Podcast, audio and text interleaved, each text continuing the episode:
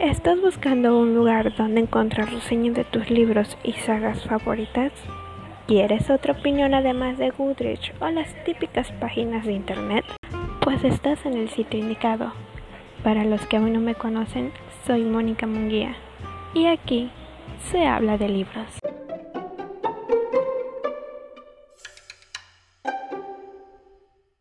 Bien, para comenzar, hoy hablaré de una de las sagas de Sarah J. Maas, específicamente de Trono de Cristal, que es la saga que actualmente estoy leyendo y de la cual el último libro salió el año pasado. Bueno, para comenzar, creo que sería adecuado leerles la sinopsis del primer libro, que dice así. En un mundo sin magia y tras un año de trabajos forzados en las minas de sal, una joven asesina es convocada al palacio ella no acude para acabar con el sequito del rey que gobierna desde su trono de cristal, sino para conquistar su propia libertad. Si vence a 23 asesinos, ladrones y guerreros en una competición a vida o muerte, será absuelta para ejercer como campeona real. Su nombre es Selaena Sardotian. El príncipe la provocará, el capitán de la guardia la protegerá una princesa de lejanas tierras se convertirá en su amiga, pero algo maligno mora en el castillo y está ahí para matar. Mientras sus competidores van cayendo uno a uno, la lucha de Selaena por su libertad se convierte en una lucha por la sobrevivencia y en una incesante búsqueda del origen del mal, antes que destruya su mundo.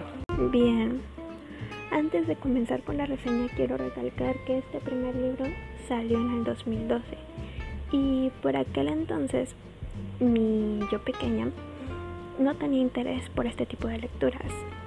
Así que, sin más, comencemos. En primer punto, este primer libro tiene para mí varios fallos.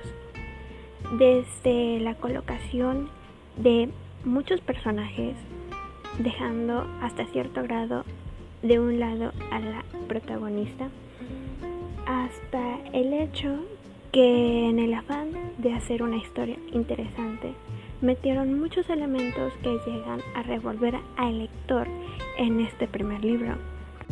Pero también hay que tener en cuenta que la autora era relativamente nueva en este mundo, así que muy probablemente no estaba preparada para salir al mundo de la publicación en físico, porque tenemos que recordar que ella inició en una de las plataformas de fanfics Potterfix y todo este tipo de plataformas que daba la oportunidad al escritor, al chico adolescente, de subir sus historias y crear fanfics de libros que ya existían, como es un ejemplo de los Juegos del Hambre o de Harry Potter. Ahora, teniendo todo este tipo de cosas en cuenta, podemos comprender que si bien no es una historia de cinco estrellas, tampoco desmerece que sea o que hubiera sido una de las novelas más leídas por los adolescentes por aquel entonces. Pero claro, esa es mi opinión.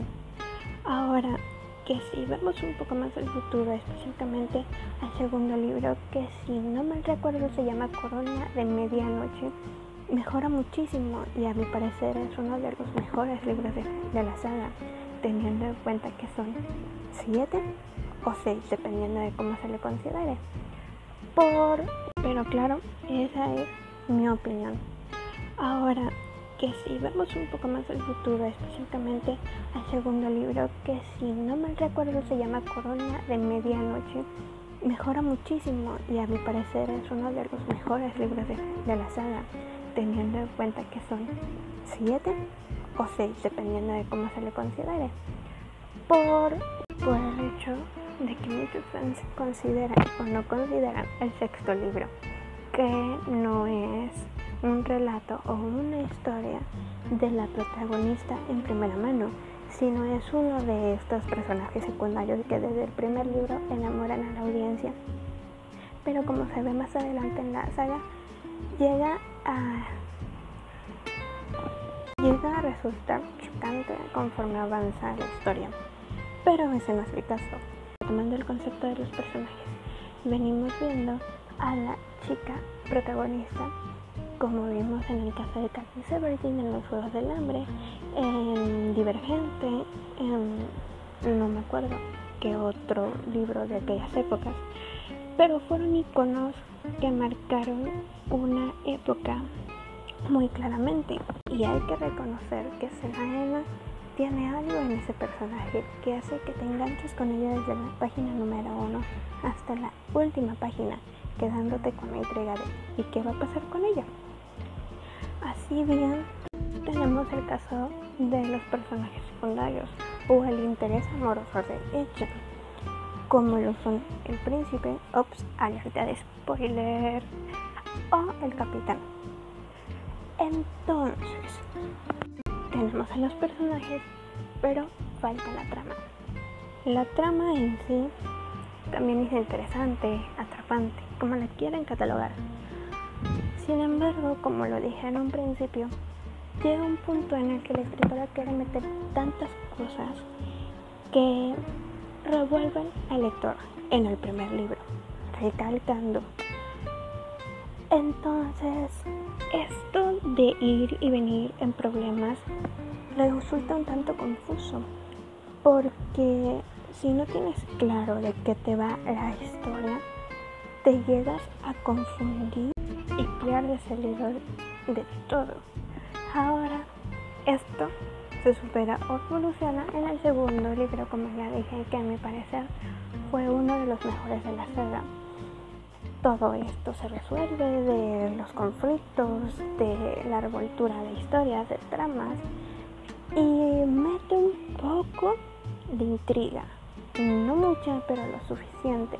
Y está esto del triángulo amoroso típico que sinceramente a mí me encanta. Y hace que la lectura sea tan fácil sencilla. Y si no mal recuerdo, este libro lo leí como que serán entre dos y cuatro días. Y si no mal recuerdo, estaba en temporada de exámenes. Entonces, es una lectura tan ligera y tan amena que no te das cuenta de paso de las páginas y sigues leyendo y leyendo y leyendo hasta el tercer libro que también y recuerdo que todavía el cuarto me gustó hasta llegar al quinto en el que nuevamente la autora vuelve a meter muchos personajes quita nuevamente protagonismo a la protagonista, Selena. Y llegan al punto en el que sí, la lectura se hace tediosa, quieres saber más sobre la protagonista, pero simplemente no te dan información de ella. Y esto se resuelve prácticamente hasta el final de este quinto libro. Para el sexto, como ya decía antes, no es una historia relatada desde el punto de vista de Selena sino de uno de los puntos secundarios. Y para ser sincera, yo me lo salté. Me dio un tanto de flojera. Y si bien al principio de esta historia o este libro estaba hecho para hacer un relato de historias cortas, me dio flojera, pereza leerlo y simplemente me lo salté. Así bien llegamos al séptimo libro, tal que recuerdo que en ciertos puntos se sentía un tanto tedioso, pero la autora fue lo suficientemente hábil para en ciertos capítulos meter la justa intriga para que a ti te diera curiosidad de seguir leyendo. Y lo logró. Así me parece una saga, si bien no icónica, mm, buena para pasar el rato. Y si bien tal vez no es una saga que trascienda como Harry Potter o este tipo de sagas icónicas que han dejado rastro en la literatura juvenil es una pieza que para los lectores de fantasía épica y este tipo de cosas bien les podría gustar.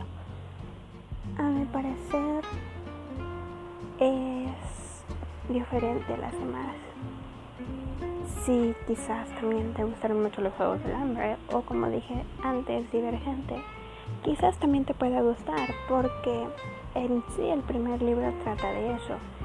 Y de este desarrollo de la protagonista llegar a ser la heroína y destruir al malo y este tipo de contenido.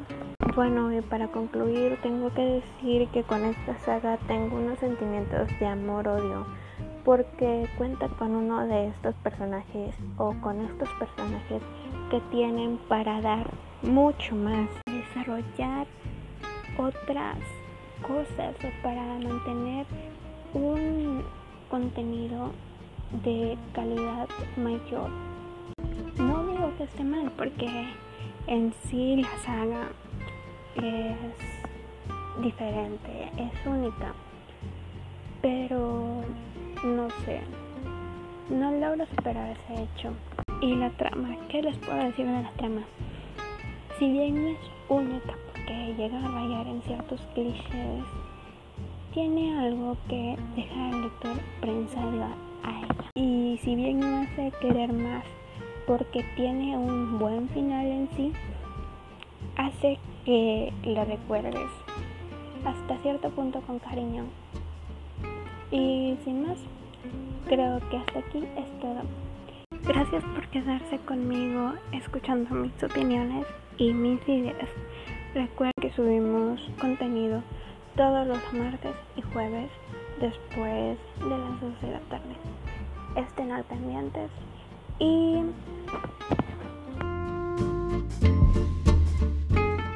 y sin más, hasta la próxima.